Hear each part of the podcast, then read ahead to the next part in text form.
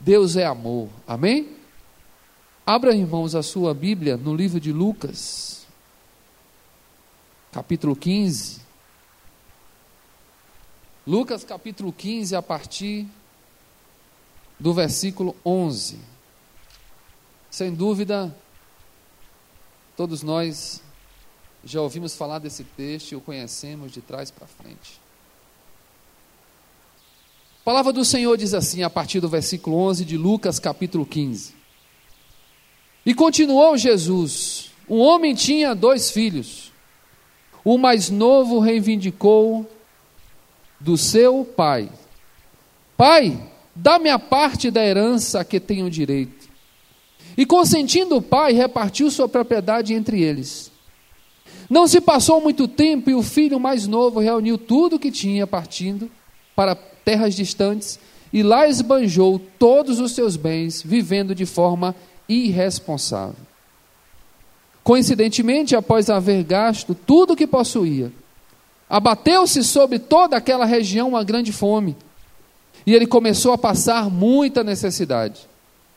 Por esse motivo, foi empregar-se com um dos cidadãos daquela região que o mandou para o campo a fim de cuidar dos porcos.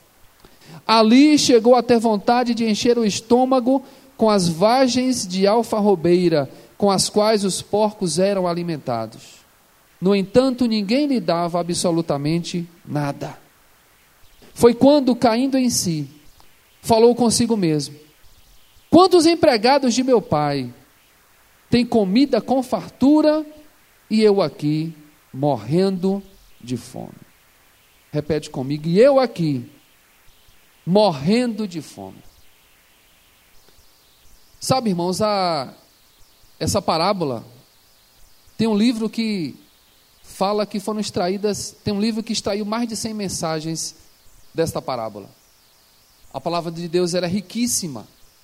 Ela é muito simples, mas no entanto ela é muito profunda. E dentro dessa palavra aqui, Deus tem diversos ensinamentos. E olhando para essa palavra, eu lembrei de uma reportagem que eu ouvi sobre o Ministério da Saúde, onde o mesmo ministério informou que de 2016 até 2017 serão investidos 100 milhões para a fabricação da vacina da dengue. Alguém aqui já teve dengue? Levanta a mão. Olha, algumas pessoas já tiveram. No nosso, Brasil, no nosso país, diversas pessoas tiveram dengue. E o governo investiu, já começou a investir no passado, cerca de 100 milhões de reais em vacina. Da mesma forma, nas campanhas de Outubro Rosa e Novembro Azul, que trata sobre a saúde da mulher e do homem, focando no câncer de mama, no caso da mulher, e no câncer de próstata nos homens, se investiu muito dinheiro. E o Ministério da Saúde também informou que apenas uma droga que foi colocada para melhorar o tratamento do câncer de mama, o Brasil vai gastar por ano 150 milhões de reais. Aí você pergunta por que tanto investimento? É porque esse governo, os governos, eles têm preocupação simplesmente com o ser humano? Sim, é obrigação do governo. Mas quando nós olhamos o quanto o governo gasta para tratar aquelas pessoas que estão doentes. É muito mais do que se investe em uma campanha de prevenção ou em uma é, vacina para produzir, para produzir o combate àquela doença. Então tudo é feito com a intenção de evitar algo a mais, algo mais prejudicial. E eu olho para a vida, para a nossa vida, e lembro como Deus deve olhar para cada um de nós. Como Deus, como Pai, como cuidador, como aquele que protege, Ele se preocupa com todos nós que estamos aqui. Com aquilo que nós estamos hoje vivendo e com as consequências do que nós estamos vivendo. Quem tem filho pequeno é uma agonia quando começa a andar, tira tudo de casa, tudo que é cortante, tudo que pode quebrar e provocar qualquer tipo de malefício à saúde, para que a criança, quando está andando, ela não caia e não se machuque. Deus é um pai mais do que perfeito, eu imagino como Deus, ele cuida de nós e ele olha para nós, se preocupando com as atitudes que nós temos todos os dias e o que essas atitudes podem gerar sobre nossa vida. Existem situações que nós nos envolvemos que provocam cadeias sobre nós. E quando eu penso em cadeias, eu lembro daquele homem do endemoniado gadareno ou gerazeno, que ele era preso com correntes e grilhões, ele era preso nos braços e nas pernas. Para não causar nenhum mal à sociedade, nada resolvia. Porque ele tinha cadeia sobre a vida dele que só Jesus poderia libertar. E Deus nos fez para sermos livres. Diga assim: Deus me criou para ser livre. E o inimigo, como ele tem que armar uma estratégia para não deixar que nós estejamos desfrutando dessa liberdade, ele cria situações para gerar cadeias.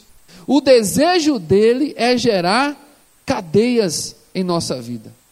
E o amor de Deus sobre nós, o desejo dele, o objetivo do Senhor, é abrir os nossos olhos para essas cadeias. Esse é um culto de restauração, e aqui Deus constantemente nos cultos tem ministrado a nossa vida justamente sobre isso, sobre cadeias, sobre nós sermos libertos, sobre sermos restaurados. Restaurados na sua essência. E tem uma, uma situação, quando nós éramos menores lá em casa, minha mãe, quando limpava a casa, ela dizia assim para a gente: Não precisa limpar, basta não sujar. Então repete comigo: não precisa limpar, basta não sujar. Isso é um princípio. Então, eu penso que, por conta do pecado, e assim está na palavra, e creio dessa forma, são geradas cadeias sobre nossas vidas. E às vezes a gente foca muito na restauração e na libertação. Mas vamos começar a focar em cuidar para que as cadeias não sejam é, não sejam fabricadas, elas não sejam estabelecidas. Porque quanto menos cadeias, menos eu vou ter que buscar a quebra dessas cadeias. E Deus, como Pai, Ele quer nos orientar a que nós estejamos fugindo dessas cadeias, porque tem situações que vão somando uma sobre a outra. E no mundo espiritual elas são reais. Tem pessoas que dizem assim: "Meu Deus, por que que sobre a minha vida parece que algumas coisas elas não caminham, elas são amarradas, eu não consigo isso, eu não consigo aquilo. Eu vou, vou, vou e depois retrocedo. Por que algumas coisas não acontecem da forma como eu desejo? Porque na minha família algumas coisas têm sucedido de forma assim constante, têm se repetido? São muitas questões que não dá para tratar tudo de que de uma, de uma forma só, mas quero lhe dizer que o Deus que você serve, ele quebra essas cadeias. E como diz o tema, todos os que são guiados pelo Espírito de Deus, esses são filhos de Deus. Ele tem a intenção de lhe guiar através do Espírito, para que você nem entre nessas cadeias e nem colhe as consequências dela. Ah, mas e aí a cadeia já estabeleceu? Deus é poderoso para desfazer todas as cadeias. Não só lhe orientar para não entrar nelas, mas também lhe dizer: vem para perto de mim, que eu te restauro, que eu te livro. Porque existe uma coisa chamada obediência ao Senhor, que é algo assim tremendo. E as cadeias, elas são vistas, quem vive no Evangelho há muito tempo, quem está começando a frequentar a igreja, quem lê o Evangelho, isso é, isso é de muito tempo, desde que mundo é mundo. E essas cadeias existem, às vezes a gente vê e o mundo diz assim: ah, mas o inimigo ele é muito burro, porque ele repete as mesmas estratégias para derrubar os filhos de Deus. Aí eu me questiono: será que esse adjetivo seria bem aplicado a ele? Porque, na verdade, se ele repete as mesmas estratégias e os filhos e as filhas de Deus caem da mesma forma, aonde está faltando a sensibilidade para não cair? É nele ou em nós? Então, em nome de Jesus, os que são guiados pelo Espírito de Deus, são filhos de Deus, nós somos filhos de Deus, e é o Espírito Santo que nos guia quando nós deixamos que isto aconteça. Diz para tua irmã e para tua irmã: você é filho, você é filha. Então preste atenção, deixe o Espírito Santo guiar a tua vida. Amém? Se nós olharmos, existem umas lutas hoje que fazem muito sucesso, que são essas lutas de MMA. E aqueles lutadores, é muito interessante que eles passam estudando o adversário durante meses. E eles começam a assistir a luta daquele homem que eles vão lutar contra ele e começam a ver o que aconteceu com as pessoas que perderam para o seu oponente, para que eles não cometam os mesmos erros. E começam a observar o que aqueles que ganharam fizeram para que ele possa ir pelo mesmo caminho. Tem um ditado de domínio público, mas que Augusto Cury utiliza, quando ele diz assim: o inteligente aprende com os próprios erros, o sábio aprende com os erros dos outros. Diz assim para teu irmão: inteligente, aprende com os próprios erros, mas você é uma pessoa sábia. Então aprenda com o erro dos outros, não é? Provérbios 14, 16, não precisa abrir, a palavra do Senhor diz assim: o sábio, o sábio teme o Senhor e evita o mal, mas o tolo age em impetuosidade sem refletir. Nós precisamos aprender que a caminhada cristã é uma caminhada de aprendizagem. E eu preciso a cada dia saber onde eu estou pisando e o que eu vou fazer, e se aquilo não vai gerar uma cadeia sobre a minha vida no dia de hoje ou no dia de amanhã. Talvez o que você entrou aqui pensando hoje em fazer na sua vida. Quando você começar a buscar este Espírito que vai lhe guiar, talvez ele lhe dê uma resposta que você nem imagine. Talvez você pense em fazer alguma coisa o Espírito Santo vai dizer: Filho, filha, não vá por este caminho, porque esse caminho pode gerar uma grande cadeia sobre a sua vida. E o trabalho do inimigo, irmãos, é esse: é aprisionar. E o trabalho do Espírito Santo é nos orientar para o caminho de restauração. Amém? Quando olhamos para esse texto, que é uma parábola, onde Jesus tira do dia a dia situações para comunicar verdades tremendas sobre nossa vida. Essa parábola é tremenda e por isso se tira tantas pregações dela. Esse filho pródigo, ele vai trilhar um caminho e esse caminho vai nos ensinar a não entrar por ele. Porque, como dizemos nesse instante, eu não preciso aprender com os próprios erros, eu posso aprender com o erro dos outros. E o filho pródigo, ele vai ter uma caminhada. E nesta caminhada, nós vamos ver uma sucessão de cadeias em vários estágios.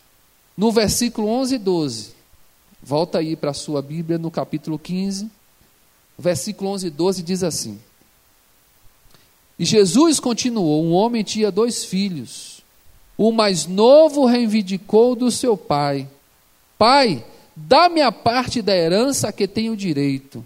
E consentindo, o pai repartiu sua propriedade entre eles. Primeiro lugar, aquele filho estava onde? Estava na casa de quem? Diga assim, na casa do pai. Estava debaixo da guarda do pai. Estava debaixo dos olhos do pai.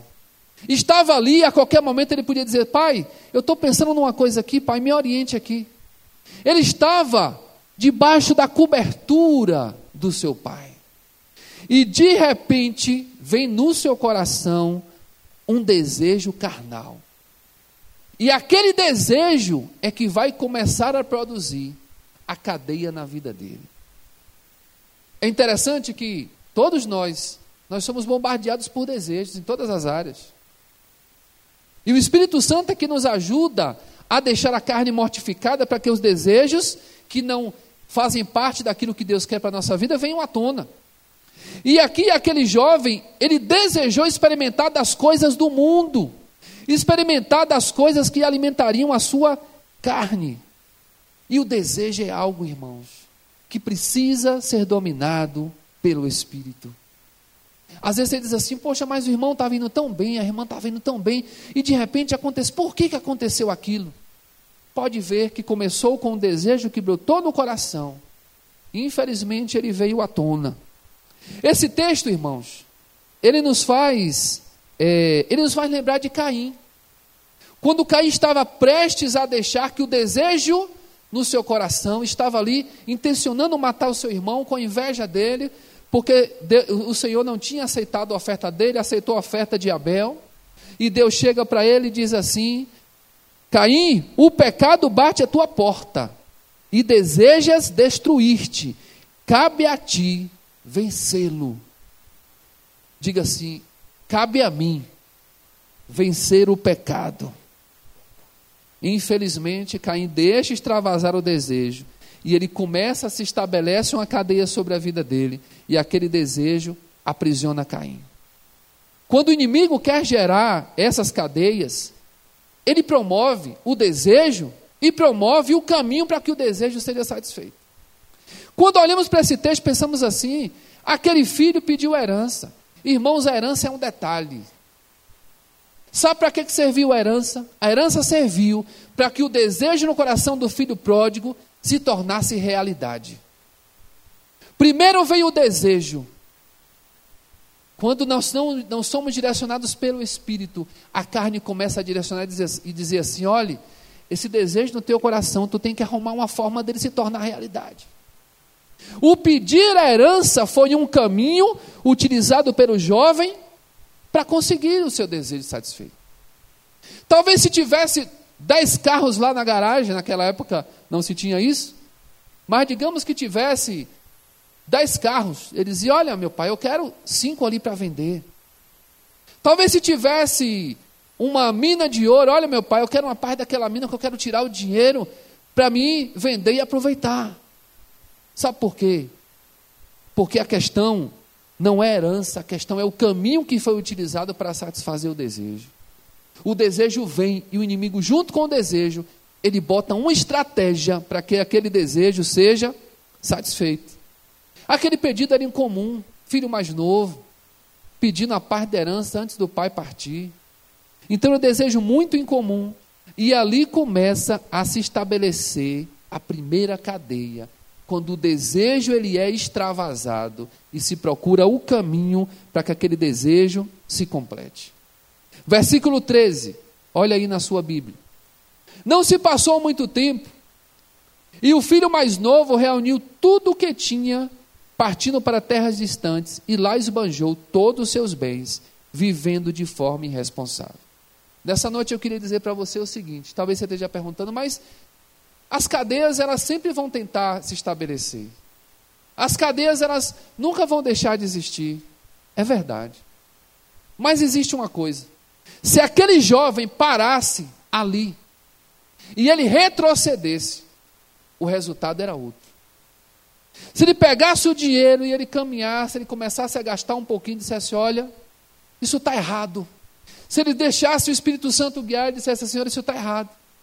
Eu vou voltar para a casa de meu pai, vou entregar parte do dinheiro a ele e vou retomar a minha vida, a coisa seria diferente. Mas ele continua no próximo estágio. E ele vai para uma terra distante, porque ele queria estar longe dos olhos de Deus. E lá ele começa a gastar tudo o que tem, afastado da presença de Deus. Uma das consequências da cadeia é o afastamento da presença de Deus. Por quê? Ele disse assim: ele se afasta do Pai, porque ele acha que ele poderia viver como ele queria e fazer o que ele queria. Normalmente, quando a cadeia se estabelece, ela faz com que pensemos coisas que não têm nada a ver com Deus. E nesse estágio da cadeia, uma coisa que se estabelece é algo chamado de cegueira. Diz para teu irmão, a cadeia gera cegueira. É possível que você tenha conhecido alguém que, diz que você disse assim: não é possível. Aquela pessoa entrou por um caminho, parece que ela está cega, ela não está vendo nada. Eu vi uma pessoa, há muitos anos atrás, entrar por um caminho de adultério. E essa pessoa tinha um comércio. E essa pessoa acabou esse comércio. Não foi nessa cidade, foi inclusive em outro estado. Acabou o comércio, se envolveu com uma pessoa. E essa, essa mulher tinha uma filha. Até o computador da loja, que controlava todo o estoque da sua mercadoria, ele tirou e deu para aquela criança para ela brincar do nada. E o pessoal dizia: Fulano parece que enlouqueceu. E na verdade a cadeia traz cegueira.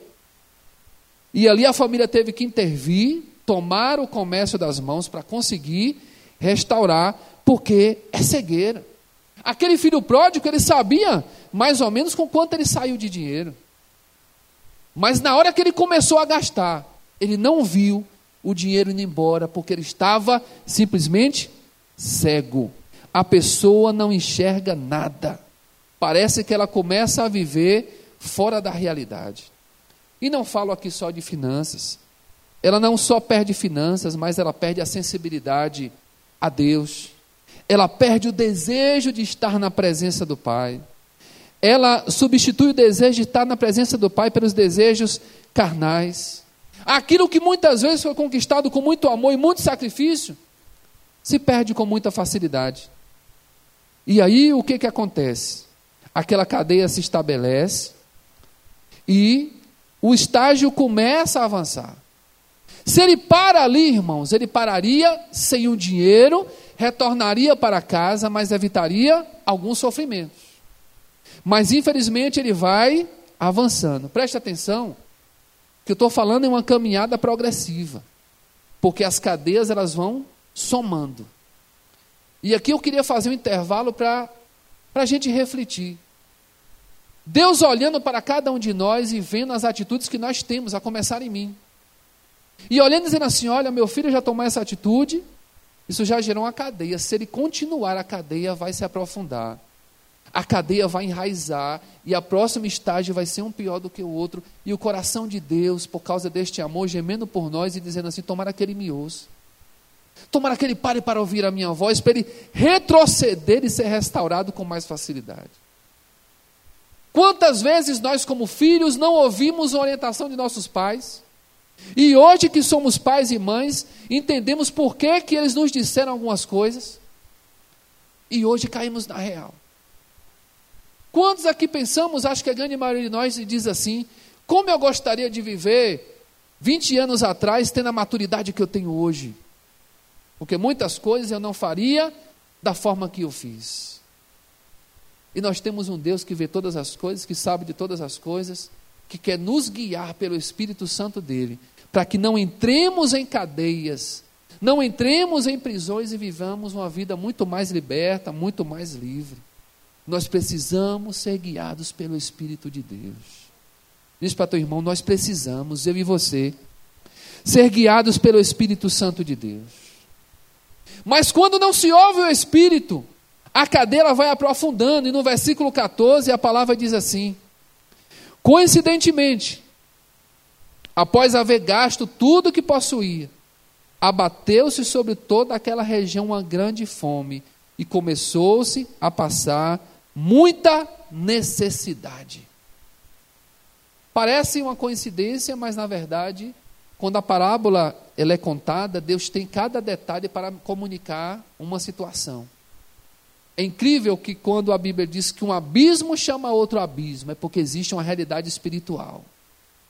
Uma mentira chama outra mentira. Algo ilícito chama algo ilícito. Uma vez um camarada me disse assim: rapaz, quando eu andava no mundo que eu aprontava, eu tinha que contar uma, uma, uma mentira para a namorada, para a esposa. Aquela mentira já chamava outra mentira, às vezes tinha que envolver outra pessoa para contar uma história, para ela confirmar. E aí, quando outra confirmava, ela queria saber de outra, eu tinha que ligar. É, uma, é um emaranhado, irmãos. E uma cadeia vai chamando a outra. E nesse estágio aqui, o que marca esse estágio é a sensação de impotência e sofrimento. Porque o inimigo, ele quer aprisionar os filhos e as filhas de Deus. Abra a sua palavra em Eclesiastes 7, versículo 26 e 25.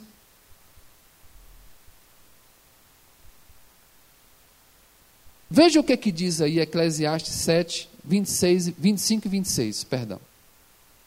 Esse texto vai se referir a uma situação de relacionamento.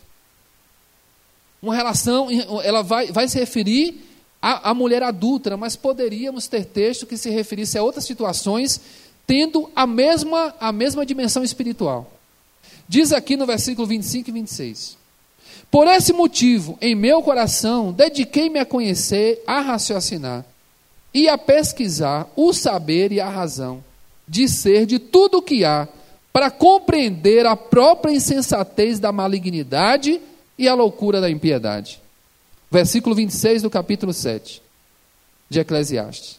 E descobri que a mulher que age como armadilha, diga assim, armadilha, cujo coração é uma total cilada e as mãos correntes ardilosas, é mais amarga que a morte. O homem que deseja agradar a Deus fugirá dela, mas o que tem prazer no pecado, este lhe será presa fácil. Esse texto ele é simplesmente assustador, porque ele fala de uma artimanha para prender. Vai ser uma presa fácil. E aqui me lembra, sabe de quê, irmãos? Da teia da aranha. Você já observou uma aranha fazendo uma teia? Como ela tece aqueles fios para pegar as suas presas? E eu fui olhar um pouco sobre a confecção da, da teia da aranha. E a aranha, ela fabrica as teias e bota uma cola naqueles fios para que a sua presa fique presa ali e ele possa devorá-la. Mas como é que a aranha consegue caminhar pela teia sem ficar presa? A teia tem fios onde ela não coloca cola, que é para ela colocar aqueles pés fininhos, trabalhar em cima da teia e não ficar presa. Veja a inteligência. E os, os, eh, um observador de aranha disse assim que já viu diversas vezes uma teia com a perna de aranha presa. Porque ele, ele, eh, a aranha, simplesmente por uma, um descuido, prendeu a perna na, na, na teia ela sai sem a perna, mas ela não fica presa na teia. Sabe qual é a maior arma da aranha quando uma presa cai? É justamente o desespero. Porque quando a presa cai, quanto mais ela se debate, mais ela fica presa. E quanto mais ela se debate, mais a aranha fica ali feliz. E o inimigo, ele, eu creio que ele pensa dessa forma: ele arma as teias dele, ele arma as cadeias. E o indivíduo, quando fala que o indivíduo se debate, é aquele indivíduo que começa a perder a esperança, é aquele indivíduo que começa a perder a direção de Deus e busca sair daquela situação com os seus pés e as suas mãos, mas esquece que Deus é quem faz todas as coisas. Quando entra o desespero na vida de um homem e de uma mulher, a primeira coisa que se esquece é do poder de Deus e de seus princípios. É de parar para buscar a presença de Deus e dizer assim: Senhor, como é que eu saio? desta cadeia. Uma cadeia vai envolvendo, envolvendo, envolvendo. E aquela situação que aquele filho pródigo se encontrava, no capítulo, no, no versículo 15, é ali impotente, sozinho, passando necessidade. Mas ele podia parar naquele momento e voltar. Ele podia dizer assim: Olha, eu já sofri muito, eu já avancei muito, eu vou parar. Sabe o que muitas vezes impede a gente de ir à presença de Deus e se livrar de coisas em nossa vida, uma coisa chamada de orgulho. Diga assim, orgulho. Mas a gente pensa que nada. Eu consigo sair só, não preciso de ninguém não. E a situação às vezes vai aumentando, aumentando, aumentando, e diz: Olha, sabe de uma, não, eu vou conseguir. E quando se vê, a situação só se agrava. E o orgulho não deixa que a pessoa seja restaurada. Em nome de Jesus, nós precisamos entender que tem cadeias, que o primeiro passo para vencê-las se chama humildade. E dizer assim: Senhor, eu não consigo. Senhor, eu cometi aquele erro, aquele erro gerou uma cadeia sobre a minha vida, mas eu quero que o Senhor me restaure, que o Senhor me livre dessa situação. Ele não retrocedeu. E o estágio das cadeias continuaram avançando. Versículo 15. Por esse motivo, versículo 15 do capítulo 15. Por esse motivo, foi empregar-se com um dos cidadãos daquela região, que o mandou para o campo a fim de cuidar de porcos. Em Levítico 11, versículos 7 e 8, a palavra de Deus fala do porco como animal imundo. Como essa parábola, na época de Jesus, Jesus sendo judeu, andando naquele meio, esta palavra se refere a uma família judaica. E por ser judaico, por ser judeu, aquele filho sabia que trabalhar com porcos era algo que a Bíblia condenava. Ao tocar nos porcos, ele se tornava imundo, era uma humilhação enorme para um judeu. Estar lidando com os porcos. E ali ele sai de estar servindo na casa do pai para trabalhar para uma pessoa que era criadora de animais que eram impuros segundo a palavra. E ele vai cuidar dessas pessoas. Aí eu lhe pergunto: para que chegar a esse estado? Muitas vezes o coração do pai está olhando para nós e diz assim: para que chegar a esse estado, eu tenho algo tão melhor para você. Para que chegar a esse estado? Eu tenho uma vida de liberdade para você. Por que não abrir os olhos lá atrás, quando eu te chamei a atenção? Mas não se preocupe, eu sou aquele que faz nova todas as coisas. O Senhor faz nova todas as coisas, irmão. O Senhor é aquele que não vem para nos acusar, ele vem para nos orientar. No dia de hoje, essa palavra está trazendo orientação para nós. O estágio após o outro é para abrir a nossa visão que quanto mais se caminha sem se libertar das cadeias, mais ela pode ir se aprofundando. E as cadeias vão se unindo uma a outra, e nós precisamos tomar uma decisão. Você quer ver uma coisa? Tem um exemplo muito claro. Os bancos oferecem cheque especial. E sabemos que o cheque especial, se já era caro os juros, agora é mais caro ainda. E às vezes o mesmo banco oferece uma taxa menor para você tomar o um empréstimo e cobrir o cheque especial. Já ouviram falar disso? Já. Resultado: se você toma um empréstimo, cobre o cheque especial e você continua usando o cheque especial, em vez de você ter uma dívida, você vai ter quantas dívidas? Duas. É bem possível e provável que você não consiga pagar nenhum e nem outro. Aquilo que era só uma cadeia se tornam duas cadeias. O que, que se tem que fazer? Naturalmente, o próprio gerente de banco vai aconselhar qualquer pessoa: se você tomar um empréstimo, esqueça que existe dinheiro no banco disponível. E vá trabalhar para você pagar o seu empréstimo. Tem pessoas que entram em cadeias e não conseguem sair delas porque não param para ser guiados pelo Espírito Santo. Acham que podem vencer sozinhos, acham que podem fazer, e acham que é desmerecimento, é se rebaixar, deixar de fazer algumas coisas para sanar um problema e sair debaixo de uma cadeia. Não é não, irmão. É por isso que o orgulho tem que ser vencido em nossa vida. Nós precisamos decidir parar de sofrer. Não é aquele, não é aquele slogan, pare de sofrer, não. É decidir sair do sofrimento que cadeias são, que são estabelecidas sobre nossas vidas, elas geram. E aí o que, que acontece? Está avançando. Versículo 16 e 17. Ali chegou, aí já chega no extremo, aquela cada estágio bem profundo. Ali chegou a ter vontade de encher o estômago com as vagens das alfarrobeiras com as quais os porcos eram alimentados. No entanto, ninguém lhe dava absolutamente nada. Foi quando, caindo em si, consigo mesmo, ele disse: Quantos empregados de meu pai não têm comida nem fartura, e eu aqui morrendo de fome? Diga assim: morrendo de fome. Sabe o que bateu na porta daquele homem? A morte. Quando ele disse eu estou morrendo de fome, é porque ele começou a ver a morte de perto. Ele não tinha mais dinheiro, ele não tinha os alimentos da casa do seu pai e a morte estava batendo. E naquele momento ele precisava romper com aquela cadeia. E ele diz para ele: Eu não vou morrer neste lugar. Diga assim: Eu não vou morrer debaixo de nenhuma cadeia.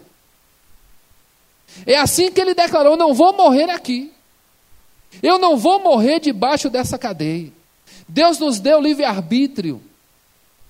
Se não for direcionado pelo Espírito, nós podemos usar esse livre-arbítrio de forma a gerar cadeias sobre cadeias. Mas podemos também usar o livre-arbítrio para dizer e declarar o que nós não queremos mais e sair debaixo de cadeias estabelecidas sobre nossas vidas. Precisamos romper com cadeias.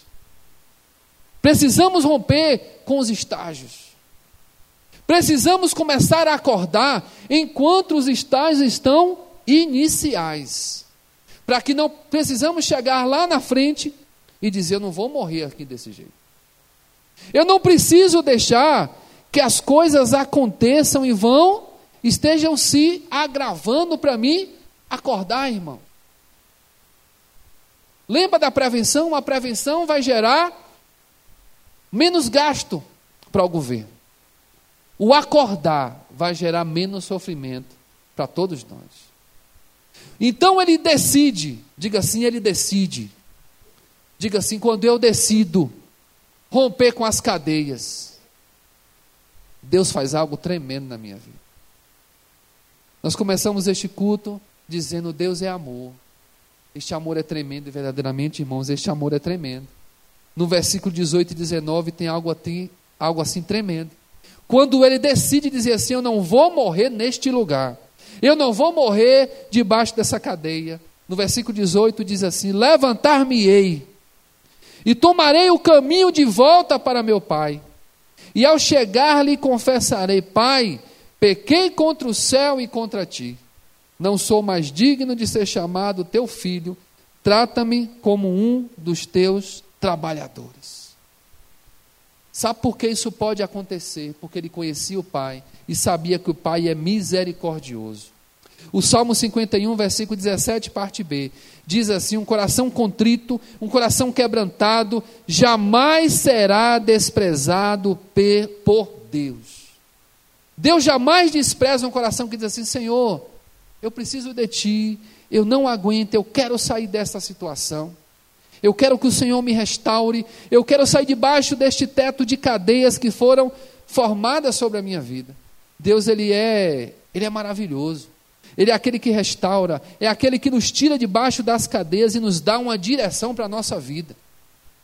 Ainda que estejamos colhendo algumas consequências das cadeias geradas, mas Deus nos dá uma nova esperança de vida e nos dá um novo caminho direcionado pelo seu Espírito. E eu lhe pergunto, por que chegar a esse estágio? Por quê? Por que não lutar contra os desejos? Que às vezes são coisas tão pequenas, mas que podem gerar consequências tão desastrosas. Por que não dizer não à estratégia para concretizar aqueles desejos que não vêm da parte de Deus? Por que não voltar à presença do Pai? Por que não voltar se lá nós temos a direção? Por que não esperar? Porque, ou melhor, por que esperar que tudo se acabe e venha o sofrimento para tomar uma atitude? Por que não? Por que não voltar para a presença do Pai? Nós temos um Pai amoroso. E aquele jovem experimenta a morte. Não precisamos experimentar a morte em áreas da nossa vida para dizer assim: Senhor, eu não aguento mais, eu quero sair debaixo dessa cadeia. Não precisamos disso. Eu não preciso, irmãos, é, experimentar a morte nos sentimentos, na destruição familiar, nas finanças, na minha autoimagem, nos meus projetos, na minha vida espiritual. Eu não preciso experimentar essas coisas para dizer assim: Senhor, eu vou voltar. Sabe por que eu não preciso experimentar isso? Porque talvez hoje, aquilo que está gerando uma cadeia, você diga assim: isso é muito pequeno. Talvez hoje você pense assim: a minha cadeia é só uma mágoa guardada no coração. Isso pode ser hoje, mas amanhã esta mágoa pode se transformar em uma enfermidade. Talvez você diga: não, a minha cadeia hoje é muito pequena, é só uma indiferença que eu tenho com uma pessoa. Uma pessoa próxima, mas eu estou indiferente com ela. Isso pode para você representar pouco hoje, mas amanhã pode ser a quebra de um grande relacionamento que você lá na frente vai dizer: eu devia ter voltado atrás, eu devia ter restaurado aquele relacionamento. Talvez a cadeia hoje seria assim: não, é só uma mentirinha. Mas amanhã essa mentirinha pode se tornar em morte espiritual. Hoje você pode dizer: não, talvez essa cadeia seja apenas a falta de diálogo, que eu não consigo dialogar e nem quero dialogar dentro de família, com esposo, com, com, com, com esposa, com filho. E lá na frente, você pode, possa querer dialogar e já não tenha mais oportunidade. Lá na frente, aquela cadeia que era pequena se tornou uma grande cadeia de afastamento, de frieza entre os familiares. Talvez hoje a cadeia seja apenas a precipitação. Mas o que é precipitação hoje pode se tornar em uma cadeia de arrependimento lá na frente. O Senhor quer abrir os nossos olhos para que não estejamos avançando estágio sobre estágio. O Senhor quer que nós estejamos voltando de onde nós estamos. Se não está debaixo de uma cadeia, amém. Mas se está começando alguma, volte. Se está no meio da caminhada, volte. Se está já vendo a morte, se havendo já tudo estabelecido, volte. Volte para a presença do Senhor, busque a direção do Senhor, Ele vai quebrar todas essas cadeias. Nós não vamos morrer debaixo de nenhuma dessas cadeias. Não pense em algo grande. O inimigo ele é muito astuto, irmãos. Ele começa com uma coisa pequena para gerar uma coisa grande. Ele começa com uma coisa que ninguém vê, para que você não perceba e lá na frente esteja tudo estabelecido. O que hoje pode estar guardado no teu coração e você, acha, você pode achar que é pequeno. Pode ser uma cadeia que prende a sua vida e que a família não está sendo abençoada porque essa cadeia não foi rompida. Tem pessoas que hoje começaram com algo muito pequenininho no coração e hoje estão com algo enorme. Que está dando muito mais trabalho para se libertar, para ser restaurado do que no início. Tem pessoas que estão sendo tentadas por desejos e o desejo está começando, o inimigo vem maquinando, olha para você, concretizar esse desejo, faz isso e faz aquilo, ninguém vai descobrir, ninguém vai ver. Isso é o começo, um estágio de um aprisionamento que já começou a estabelecer quando o desejo brotou no coração. Tem pessoas que entraram por cadeias na vida financeira e o Senhor está esperando que você pare na presença dele para lhe dar a direção para você sair desta cadeia. Ela começou pequena e ela tem aumentado a cada dia. Tem pessoas que entraram pela infidelidade, era pouquinho a infidelidade, ela tem aumentado e não se consegue mais honrar. Mas quero dizer que o Senhor não está aqui para lhe acusar, o Senhor está aqui para lhe restaurar. Essa palavra de hoje visa abrir os nossos olhos para os caminhos que estamos caminhando. Como aquele pai que diz assim: olha, filho e filho, naquele estágio eu sei onde você está. Volte dali para que a coisa não vá crescendo. Não era nem para você ter entrado, mas você entrou, volte dali. Tem pessoas que já estão lá na frente, como diz o filho pródigo, estou aqui morrendo. E o mesmo pai de misericórdia está lá dizendo: olha, volte. Vinha para a minha orientação, vinha para a minha presença, que eu vou restaurar a tua vida. E nessa noite esse pai também está aqui. Você veio nesta noite não sei qual foi a tua expectativa, mas eu quero lhe dizer que o que você encontrou aqui, mais uma vez, como tem encontrado todos os cultos, é esse mesmo Pai que te ama e que tem toda a direção para dar para a sua vida. Queria que você fechasse teus olhos e você dissesse assim para Deus: Deus, eu sei. Diga assim: Deus, eu sei.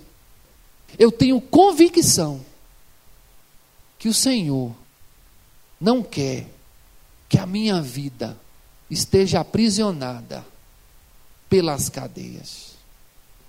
Me oriente, me mostre aonde tem uma cadeia para que eu saia dela. Comece a orar agora, fecha teus olhos, aproveita esse momento. Comece a perguntar ao Espírito Santo de Deus. O tema deste ano é porque todos os que são guiados pelo Espírito de Deus, esses são filhos de Deus. Estão aqui filhas e filhos de Deus. Porque Deus lhe ama de uma forma assim que você não pode nem entender. O Senhor, nesta noite, porque conhece a tua vida, conhece o teu proceder, conhece teus pensamentos, conhece teu coração, está abrindo os teus olhos para te mostrar que há um caminho que pode se estar sendo trilhado, um caminho de cadeias estabelecidas sobre a tua vida. E não é isso que o Pai tem para você. Não é isso que Deus tem para você. Deus tem um caminho de restauração, um caminho de liberdade. Ele não quer isso para você. E o coração de um pai, ele geme pelos filhos. O coração desse pai está olhando para você, mulher, para você, homem. E ele sabe exatamente aonde vai dar este caminho que você pode ter entrado. Você não precisa desfrutar do sofrimento, da solidão e das perdas para dar um passo de volta à comunhão com o Senhor. Você não precisa. Você não precisa disso que está no teu coração para viver.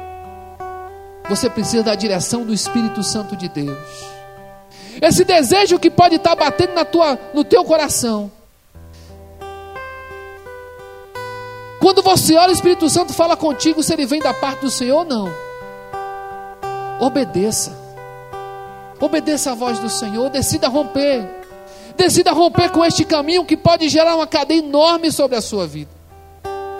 Essa noite o Senhor está ministrando sobre a tua vida o livramento de grandes problemas, o livramento de grandes situações. Está ministrando sobre a tua vida que aquilo que está sendo tramado para lhe aprisionar, o Senhor quer desfazer nesta noite em nome de Jesus. O filho pródigo ele sai da presença do Pai, ele sai do aconchego do Pai. Ele sai da comunhão com o Pai. E o inimigo fica olhando para aqueles que saem da comunhão com o Deus Todo-Poderoso, com o Pai cuidador, com o Pai abençoador, para esfriar o coração, para com o coração frio, esta pessoa não pedir orientação de Deus e não ouvir a voz dele e cair nas artimanhas com mais facilidade. Mas o Senhor é aquele que resgata, porque o Senhor lhe ama como ninguém pode lhe amar nesta terra. O Senhor tem um amor por você que é incondicional. E você pode estar pensando, mas eu entrei em cadeias tão terríveis. Eu não tenho como sair. Quem lhe disse isso? Quem lhe deu esta notícia? Se alguém lhe deu esta notícia, eu venho lhe lembrar daquele pai que estava com os braços abertos esperando aquele filho daquele pai que fez uma festa, daquele pai que colocou um anel, daquele pai que matou um cordeiro bem gordinho para fazer uma festa para ele, daquele pai que celebrou a volta. E aquele filho, sem dúvida, colheu algumas consequências, mas ele veio para a presença do pai para quebrar as cadeias que o prendiam. Essa noite o Senhor te chama com muito amor para dizer para você: essas cadeias eu posso quebrar. Esse não é o caminho que eu tenho para você. Tem pessoas que entraram aqui que começaram a entrar no estágio de cadeia, e por causa da misericórdia do Senhor, o Senhor está dizendo para você: volte, tire o pé deste caminho, porque este caminho não vai dar naquilo que é bom. Este é um caminho de prejuízo, este é um caminho de solidão, este é um caminho de perdas. Este é um caminho de perdas que você passou muito tempo para construir. E o Senhor está ali alertando. Em nome do Senhor Jesus. Queria te convidar a ficar de pé. Enquanto esta canção toca. Continue orando. E pergunte assim: Espírito Santo me trouxe aqui nessa noite para quê? Que o Senhor quer falar ao meu coração? No caminho que eu tenho andado, naquilo que eu tenho maquinado em meu coração de fazer, naquilo que eu tenho feito, nas atitudes que eu tenho tomado, eu gerei alguma cadeia sobre a minha vida, meu Senhor? Senhor, se isso, este caminho não vai para o local que é a tua vontade, abra os meus olhos. Se eu estou ouvindo mais a voz da minha alma do que a tua voz, fala comigo nesta noite. Me dê a força para decidir. Em nome do Senhor Jesus. Em nome do Senhor Jesus. Espírito Santo de Deus. Espírito Santo de Deus, a obra que só o Senhor pode fazer a voz que só o Senhor pode fazer com que o meu irmão e a minha irmã ouçam. Por causa do teu amor, continua falando ao coração deste homem e desta mulher.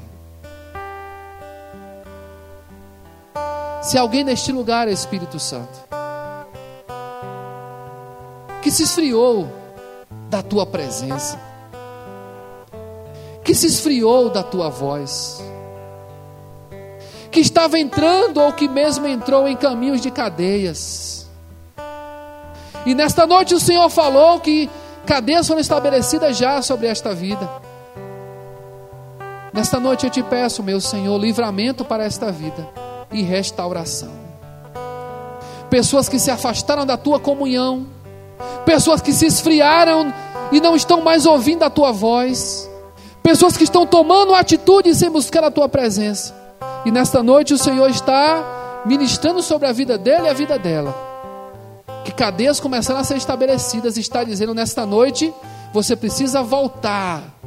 Voltar não só do caminho que estava, mas voltar para a minha presença com mais intimidade para ouvir a minha voz. Em nome de Jesus. Nós gostaríamos de orar por você. Porque esse Deus de amor é um Deus muito responsável. É um Deus que lhe encontra no tempo que quer e na hora que quer. É um Deus que conhece cada passo que você tem tomado. E nessa noite Ele quer restaurar a tua comunhão com Ele.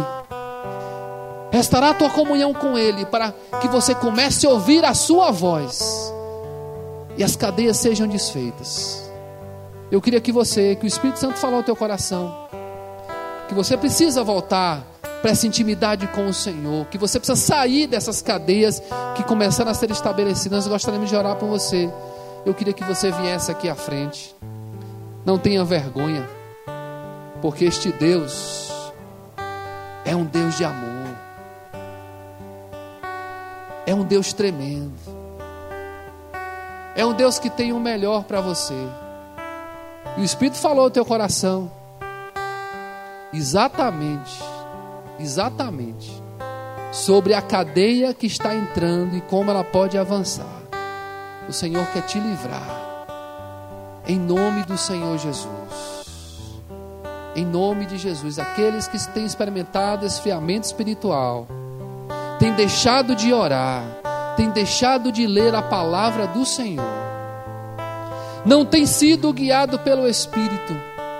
O Senhor está vendo a tua vida, está vendo o caminho que está se trilhando. E o Senhor quer encerrar esta cadeia em nome do Senhor Jesus. Em nome do Senhor Jesus. Não permita que isso avance mais. Não permita. Não permita. Eu sei que às vezes para quebrar as cadeias é uma luta. Mas é preciso romper, é preciso coragem. É preciso abrir mão de algumas coisas, inclusive do orgulho. E dizer: Não, meu Senhor. Não, meu Senhor. Eu estou vendo o caminho que eu estou trilhando e não é o que o Senhor tem para mim. Tem pessoas experimentando perdas. Perdas. E não tem caído em si, porque o inimigo tem cegado. Perdas familiares, perdas financeiras, perdas na vida espiritual. Mas o Senhor, Ele quer quebrar essas cadeias. Quebrar essas cadeias. Você que está no seu lugar, comece a orar, continue orando, porque as cadeias são quebradas com batalha. Com batalha. Pessoas são libertas por este amor tremendo e poderoso. Tem pessoas que têm estado presas pela cadeia da angústia no coração uma angústia no coração que impede de ouvir a voz do Senhor. E essa angústia vai crescendo, crescendo, e você, mesmo num culto, não consegue se concentrar na presença de Deus para ouvir a voz dele. As preocupações vêm, as coisas vêm, e a todo momento, a todo momento, o único pensamento é: se você não vai conseguir, você não vai conseguir, você não vai conseguir. Mas chegou o tempo de dizer para Deus: não, eu não quero mais essa cadeia na minha vida. Eu não quero mais isso sobre a minha vida. Eu não vou morrer debaixo desta cadeia. Eu não vou morrer debaixo desta cadeia. Não, meu Senhor, não vou morrer. Eu vou voltar. Eu vou voltar. Eu vou voltar para a presença do Senhor, porque lá as minhas cadeias serão quebradas. Lá eu tenho um pai que tem um coração aberto para me receber. Lembre desse Deus tremendo, desse pai amoroso. Ele é o teu pai, não o pai que acusa, mas o pai que restaura. Se você soubesse, e se você pudesse contemplar os olhos de Deus sobre a tua vida, e o livramento que Ele está começando nesta noite a te dar, por começar a desfazer um caminho que você estava trilhando.